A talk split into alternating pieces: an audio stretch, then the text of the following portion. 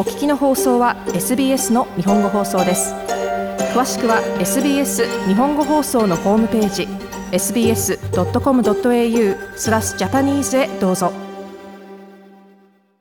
オーストラリア連邦政府は COVID-19 の隔離や検査措置を次第に減らす方向に進んでいますがヘルスの専門家たちはウイルスは増えつつありまだ深刻に考えるべきだと警告しています。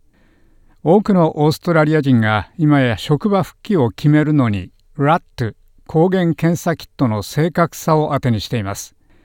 ディーキン大学で疫学の講座を担当するキャサリン・ベネット教授は正確さの問題でラットへの過剰な依存に対して注意を促しています。オーストラリアで認可されているラットはすべて紙の上では本当に良好です。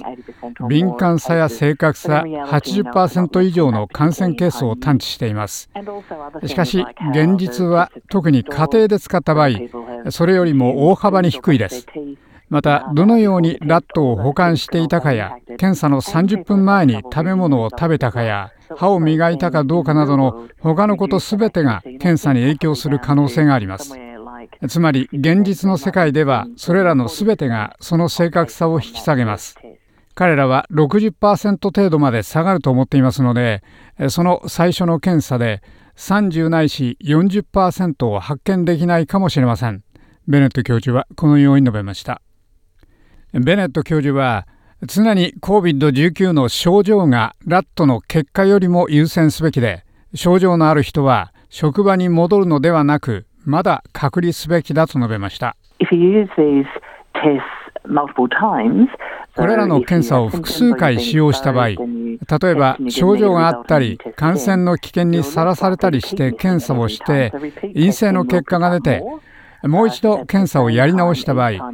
毎回感染を見逃し続ける可能性は低くなります。ですから検査の反復で感染の発見は増えるでしょうが同時に個々の検査で毎回5回に1回つまり約20%の感染を見逃す恐れがあることが分かっています。しかし現実はむしろ3回に1回程度かもしれません。見逃すのは感染ケースの3分の1かそれ以上かもしれません。それを覚えておかなければなりません。症状は常に検査結果より優先すべきだということです。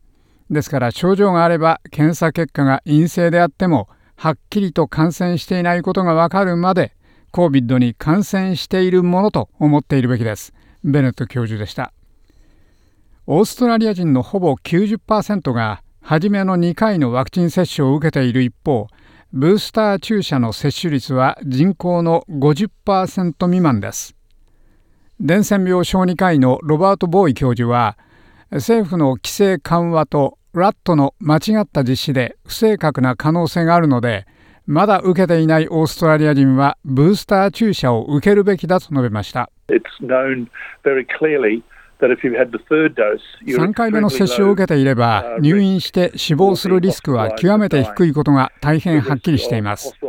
3回目の接種を受けていれば入院死亡のリスクは少なくとも10倍は低いです。私はクリスマス頃に3回目の接種を受けたことに個人的に大変感謝しています。これまでに2回しか接種を受けておらず3回目を待っている人は誰でも直ちにそれをすべきですボーイ教授でした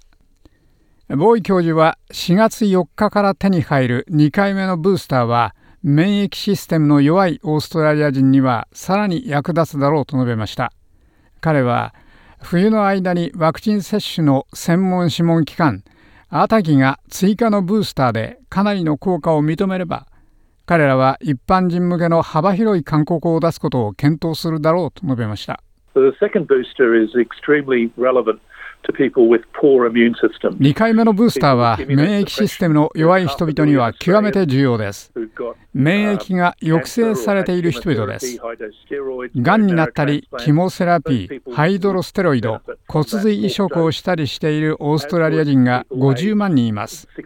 それらの人々には4回目の接種が役に立ちます。65歳以上になると加齢による免疫力の低下つまり免疫システムが年を取ります。彼らにとっても4回目の接種は重要です。それは4月4日から手に入ります。それはより長い期間にわたってより大きなより強い保護を提供するでしょう。ボーイ教授でした。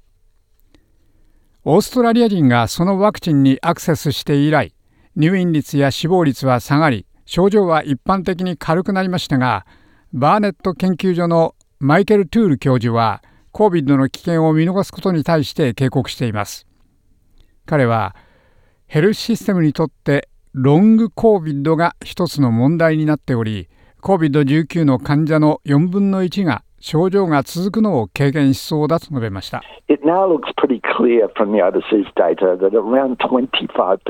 25%程度の人々が最終的にロング COVID になっていることは海外のデータでかなりはっきりしているように見えます。そしてそれは多分子供やティーンエイジャーでも同じでしょう。それらの人々は仕事に戻ることや学校での勉強に対処することが問題となりヘルスシステムの重荷となるでしょう。ですから我々はこの感染の結果として死亡だけを見るべきではありません。トゥール教授はこのように述べました。トゥール教授は PCR 検査はラット検査よりも信頼でき TGA 治療用品管理局に認可された異なったラットには一連の正確さのレベルがあると述べました彼もまた多くのオーストラリア人が COVID-19 について前よりも心配しなくなっているように思われるがオーストラリアでの感染ケースは増えていると警告しました。週末の数字は常に低いことに注意してください。その理由は一つには週末に検査を受ける人が比較的少ないためと一つにはラボからの報告に少し遅れがあるためです。先週の木曜日に遡ってみるとオーストラリアでは6万3000件の感染ケースが報告されましたがそれは2月初め以来の最高の数字でしたですから感染ケースは着実に増えています。トゥール教授でした。新しい非常に感染しやすいオミクロンの subvariant BA.2 に直面して Health 当局はオーストラリア人にブースター注射を受けに来るよう訴えています。ニューサウスウェールズでは3回目の注射の資格があってまだそれをしていない人が200万人以上います。オーストラリアでは COVID-19 の感染ケースが400万件以上ありほぼ6000人が死亡しています。以上 SBS ニュースのトム・カネッティのレポートを長尾久明がお伝えしました。もっとストーリーをお聞きになりたい方は iTunes や Google ポッドキャスト Spotify などでお楽しみいただけます。